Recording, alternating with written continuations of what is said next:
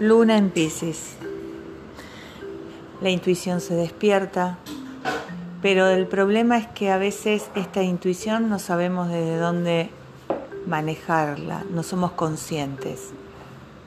Parece magia, se presentan las cosas, una señal, una palabra, un hecho, algo que aparece inesperado.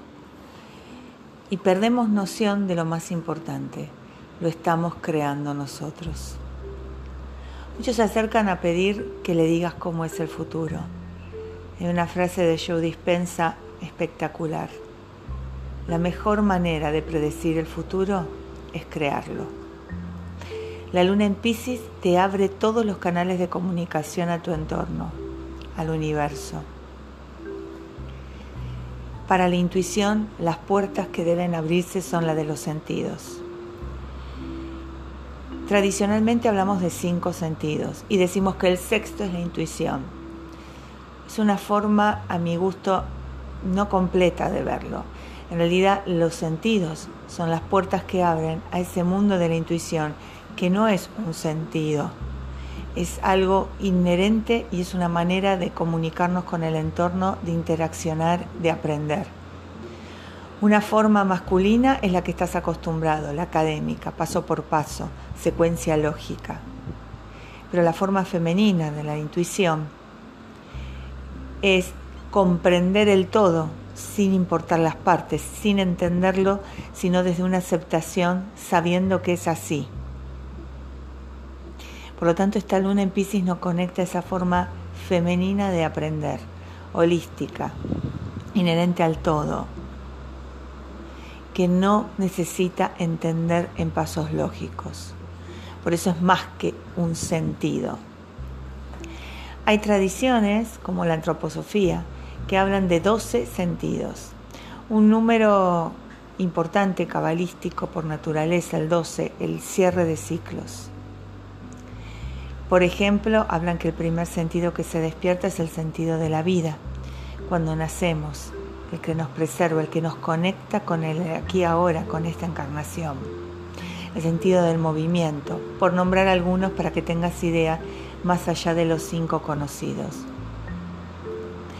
Esta luna empieza a activar las emociones que son el canal o el código de transmisión de la intuición. Intuir sin emocionarse no es posible.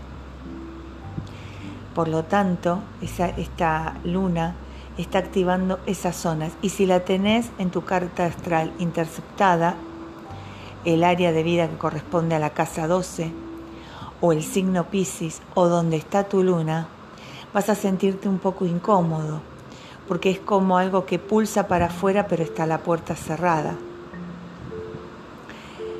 Meditar, relajarte, tomar contacto, aceptar, ser flexibles Estamos en una época que el Sol en Géminis la aporta esa inherentemente, fluidamente, esa versatilidad, esa flexibilidad para entender las cosas, aceptar lo distinto. Entonces esta combinación de la conciencia en aceptar los cambios y la luna que trae cambios que parecen mágicos es ideal para abrirte a los sentidos. Aunque tu carta, todo lo que tenga que ver con la intuición, un Neptuno muy mal aspectado también podemos agregar a, las casas o signos interceptados, o depende del área de vida donde esté Pisces, si está por ejemplo la casa 3 en Pisces, que casa 3 es la regencia de Géminis donde está actualmente el Sol, y si está en el signo de Pisces combinamos, o si tienes la luna en Pisces o en algún signo de agua, estamos enfocados. ¿Y qué es enfocarse? que lo que pienses, sientas y hagas tengan misma meta. Sean coherentes. Si la intuición te dice algo y tu pensamiento y estructura de pensamiento, tu estructura moral va a otro lugar, es algo que tienes que resolver. Es tu desafío. Hay personas que niegan su intuición para poder estar acopladas al entorno, para poder pertenecer que el pertenecer no inhiba quién sos. Sos vos y el entorno te acoplas Quizás no sea el entorno adecuado y tengas que pensar en cambiar el entorno. Las estructuras morales con las cuales vives, ¿te han aportado felicidad? Entonces, ¿qué haces ceñidas a ellas? La intuición puede despertarse en hacerte estas preguntas. Pero si eres una persona generalmente intuitiva, con señales vivirás más fluidamente. Incluso físicamente se pueden dar señales. ¿Sí? O cosas que suceden y enseguida lo vas a tomar de esa forma y vas a poder aprender fácilmente. No significa que el resto del tiempo no esté disponible, significa que estamos más susceptibles a ello. Así que aprovechemos esta luna con este sol, aprovechemos todas las energías astrales. No hay a favor ni en contra. Cada una nos motiva a hacer algo y en cada uno repercute de una forma distinta. Que los signos de aire se abran a la intuición, que lo mental eleve a lo mental superior de una visión holística, es algo que esta configuración astral puede motivar. Entonces vamos por ello. Piscis es el último signo, la casa 12, es el cierre, los ciclos, hablamos de los 12 sentidos. Y creemos que todo se ciñe a repetir historias, a ciclos, a predecir.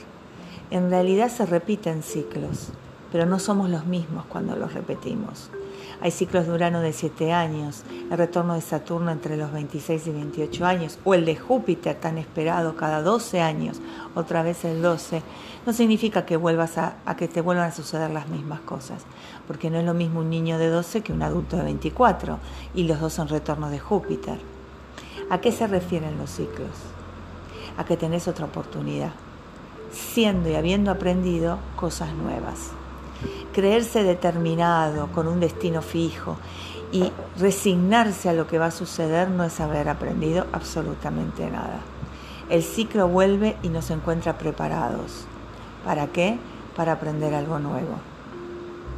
Puede que esta luna en Pisces cierre un ciclo. Viene eclipses, que ya hablaremos de ello, que cierran ciclos. Pero no eres el mismo.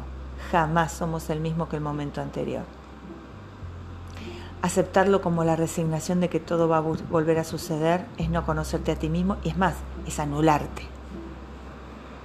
Aceptarlo con la visión que tienes ahora es como el toroide. El toroide, ¿sabes lo que es? Es el tirabuzón. Los últimos descubrimientos científicos, la física teórica, no estoy hablando de ninguna ciencia ancestral, estoy hablando de ciencia tradicional, ciencia dura, están hablando que la forma del universo corresponde a un toroide y que de esa manera, según lo que Stephen Hawking dijo antes de morir, el famoso científico que habló de los agujeros negros, considerado la persona más inteligente de Albert Einstein en el siglo XX y XXI,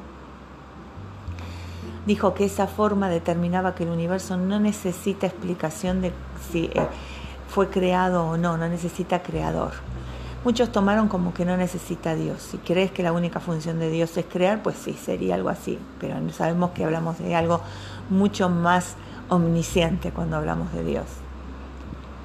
Entonces, no necesita creación, es autocreado. Es limitado e infinito, porque es repetir, pero no en el mismo estadio. Mira un tirabuzón. Das la vuelta, vuelves al mismo punto, un poco más arriba. Y siempre un poco más arriba bueno, más arriba porque es la visión del vaso lleno. Si quieres ver el vaso vacío, vas a ver más abajo. Eh, ahí ya estás hablando de algo. Si lo pensaste al revés, algo de vos mismo que tenés que cambiar. Pero la idea es ceñirse a, ese ciclo evolutivo, donde se repiten ciclos pero no siendo lo mismo. Y así seguimos creando. El universo crea materia por esta forma que tiene qué materia vas a crear, qué deseo vas a materializar.